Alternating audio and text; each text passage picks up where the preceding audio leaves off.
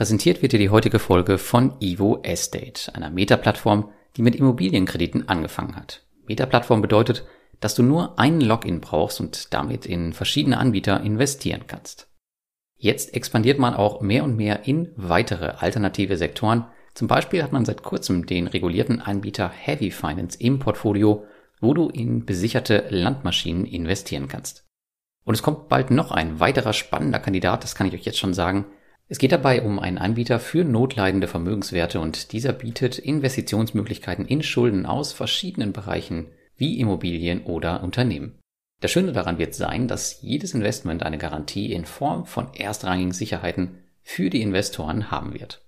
Wenn sich das für dich interessant anhört, dann schau mal unter dem Link in den Show Notes. Dort gibt es 0,5% Cashback innerhalb der ersten Monate für den Start und weitere Informationen. Und jetzt viel Spaß beim Podcast.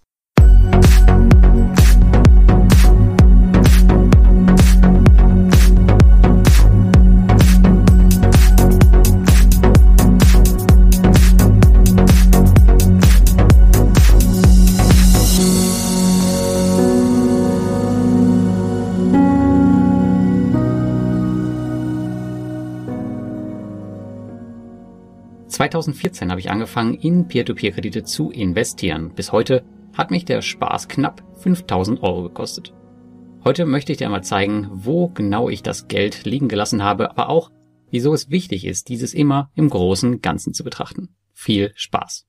Gerade neue Leser von Peer-to-Peer-Kredite-Blogs sind oft begeistert über die scheinbar hohen und sicheren Renditen, welche diese Anlageklasse verspricht. Ein Misserfolg oder wenn mal tatsächlich Geld verloren wurde, wird dabei eher selten konkret gezeigt und teils sogar versteckt.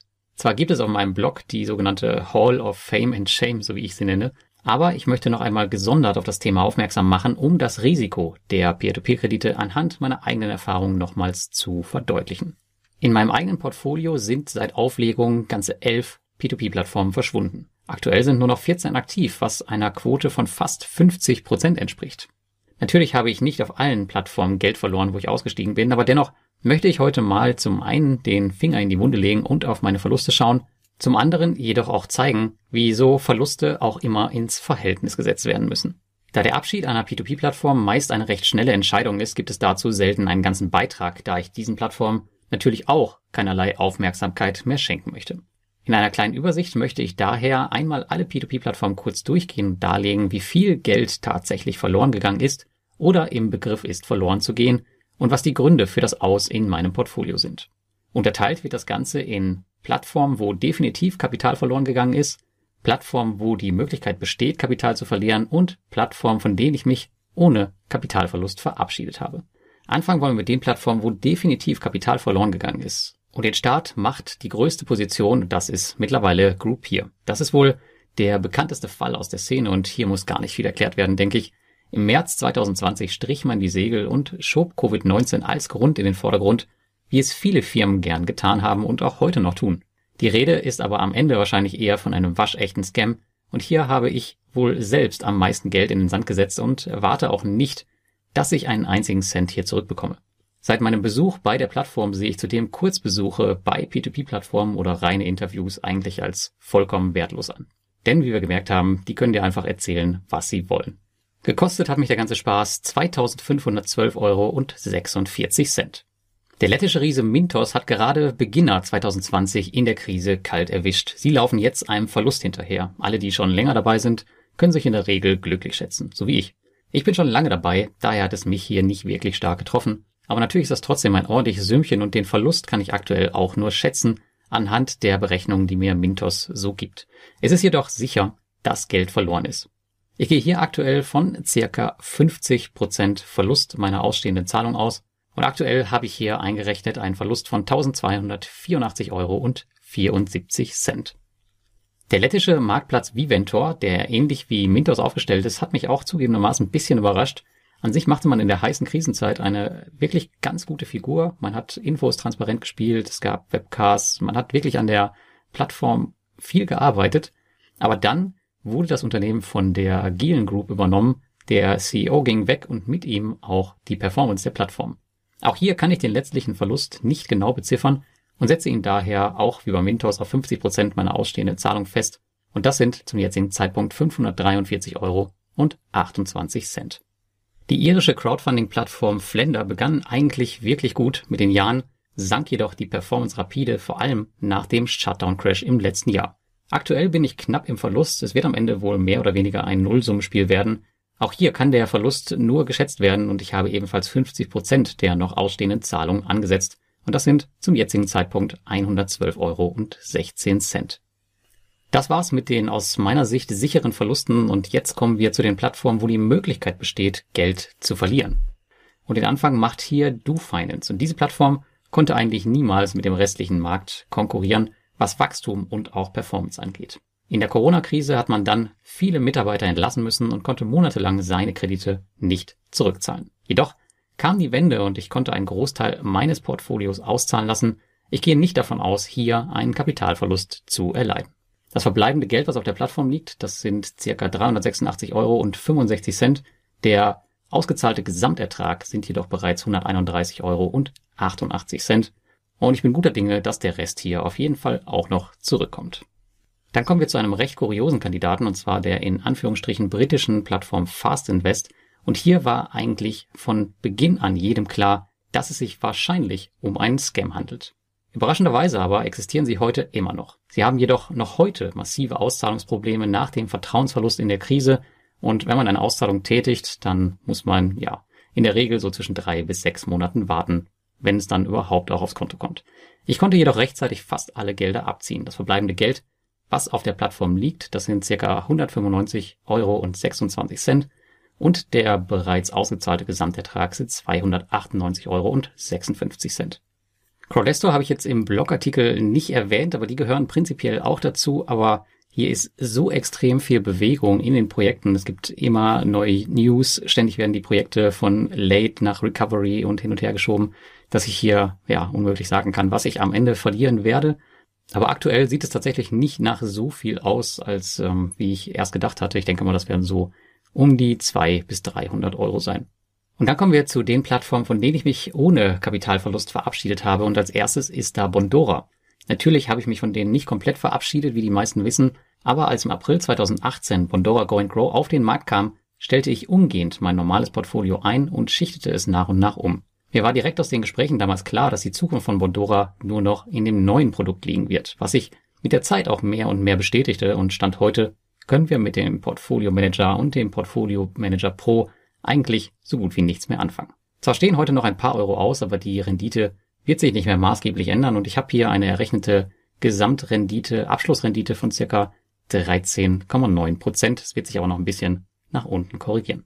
Der deutsche Platzhirsch Auxmoney war meine allererste P2P-Plattform und zudem ein spannendes Abenteuer, denn damals habe ich mir meine Kredite auch noch aktiv selbst herausgesucht. Mit den Jahren boten sich jedoch bessere Alternativen und unterm Strich ist hier fast nichts bei rumgekommen und ich hätte mir das Investment eigentlich auch sparen können, denn es hat einfach nur viel Zeit gekostet.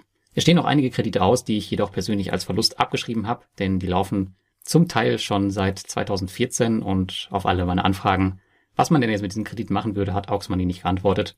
Und wenn sie jetzt doch noch irgendwann zurückkommen sollten, dann wird sich halt die Rendite noch mal ein bisschen erhöhen. Ich gehe jedoch persönlich nicht davon aus. Meine Abschlussrendite sind hier nur magere 1,18 Prozent und ich habe ähm, 99 Euro als Verlust abgeschrieben.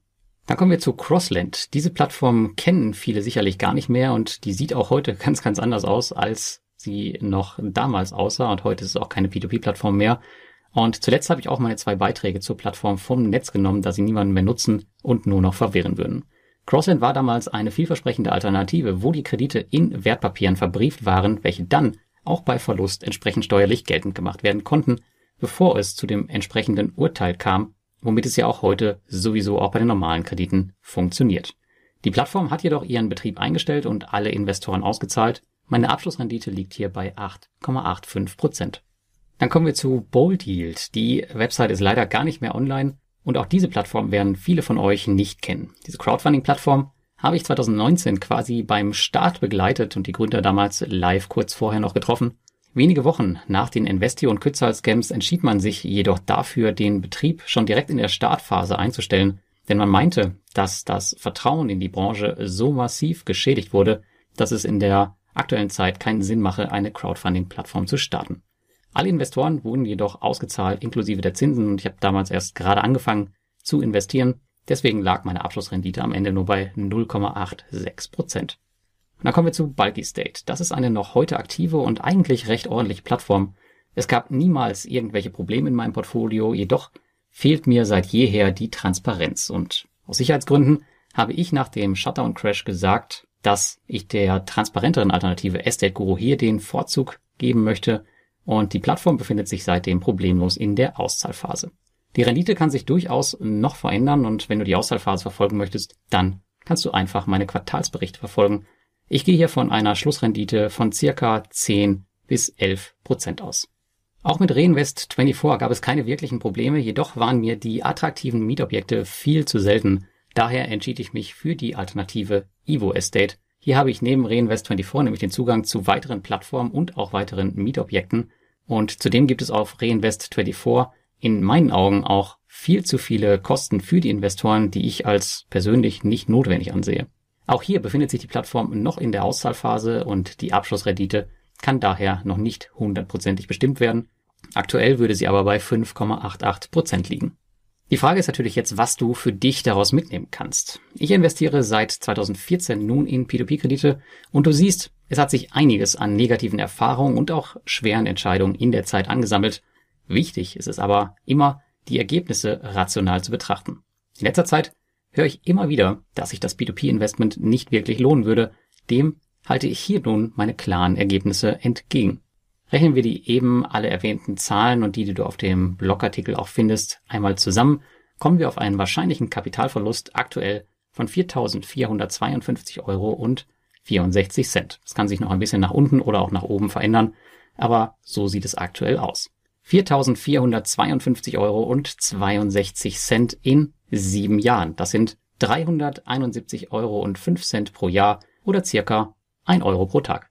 Demgegenüber stehen jedoch die Zinseinnahmen. Auch hier ist die Summe möglicherweise nicht hundertprozentig final. Aus meinen aktuellen Aufzeichnungen jedoch kommen hier seit 2014 32.538 Euro und 76 Cent zusammen.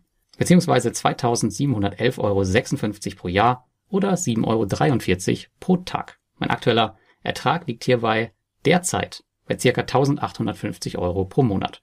Trotz aller Verluste lohnen sich P2P-Kredite in meinen Augen also nach wie vor. Voraussetzung hierfür ist jedoch, dass du langfristig agierst, kein Fazit nach schon ein bis zwei Jahren ziehst und natürlich mehr Geld verdienst, als du verlierst. Und wenn du natürlich anfängst, kurz vor einer Krise zu investieren, dann ist das halt einfach der denkbar schlechteste Zeitpunkt. Das ist aber nicht nur bei den P2P-Krediten so.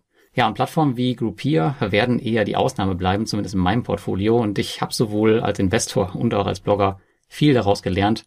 Eine sinnvolle Diversifikation ist nach wie vor das Mittel der Wahl, um Verluste im Gesamten abzufedern. Schaue ich auf die nächsten sieben Jahre, gehe ich davon aus, dass ich durch meine Erfahrung besser geworden bin und auch noch besser werde, aber auch, dass ich weitere Gelder verlieren werde und das solltest du dir auch klar machen. Das ist einfach ein Teil des Spiels und wenn du dabei sein willst, dann musst du das einfach akzeptieren.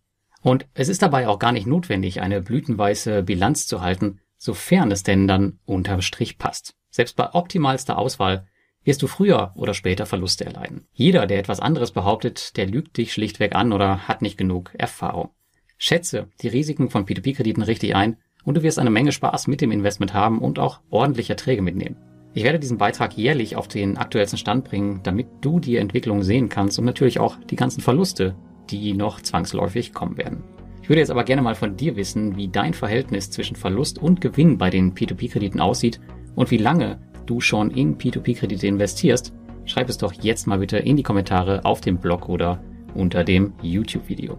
Ansonsten abonniere und like meine Kanäle, wenn dir das Ganze gefallen hat und wir hören uns beim nächsten Mal.